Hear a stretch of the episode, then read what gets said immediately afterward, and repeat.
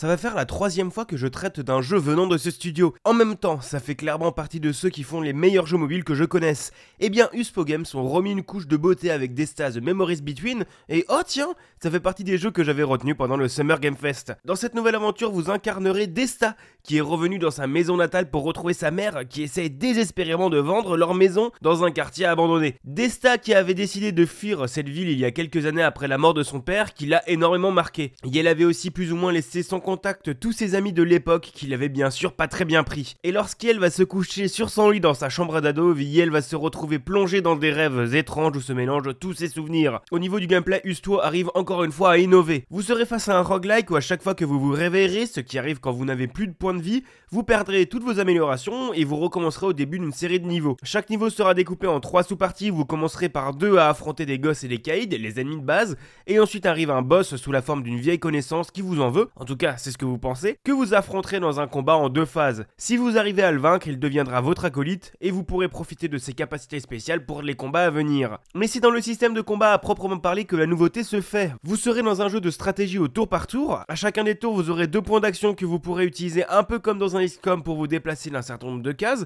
ou alors pour lancer une balle style balle aux prisonniers pour faire des dégâts aux ennemis. L'important ici, c'est que ce n'est pas le jeu qui va déterminer par un pourcentage pété du cul si vous arrivez à toucher ou non, mais bel et bien votre propre skill de visée. Si vous arrivez à récupérer une balle au sol, vous allez pouvoir, via un simple glissement de doigt, essayer de l'aligner avec un ennemi pour lui faire prendre des dégâts. Vous pourrez bien sûr prendre en compte les rebonds pour que la balle revienne dans votre main directement et pouvoir tirer à nouveau, ou profiter des rebonds pour toucher un ennemi pas parfaitement aligné avec vous. Encore une fois, comme on pouvait s'y attendre, la direction artistique est vraiment soignée. Les couleurs seront super douces, les modèles 3D super smooth et détaillés, juste comme il faut, et chacun des personnages aura un magnifique avatar bien dessiné qui apparaît pendant les dialogues. Dialogues qui en plus d'être super bien écrits sont entièrement doublés en anglais, amenant le ton de la phrase via le très bon jeu d'acteur. Pour conclure, j'ai vraiment trouvé Destas de Memories Between agréable à jouer. Ça faisait longtemps que je n'avais pas vu un jeu mobile qui m'avait fait oublier le temps qui passe. Tout coule vraiment sous vos doigts. J'ai juste eu des petits problèmes de son qui craquent un peu au casque, je pense que mon téléphone n'est juste pas suffisamment puissant. En plus, si vous avez un abonnement Netflix, c'est inclus dedans, à la fois sur iOS et Android, mais je suis quand même impatient de pouvoir jouer au jeu sur PC, on peut s'attendre à le voir débarquer d'ici 6 mois, 1 an. Mais clairement, ne passez pas à côté.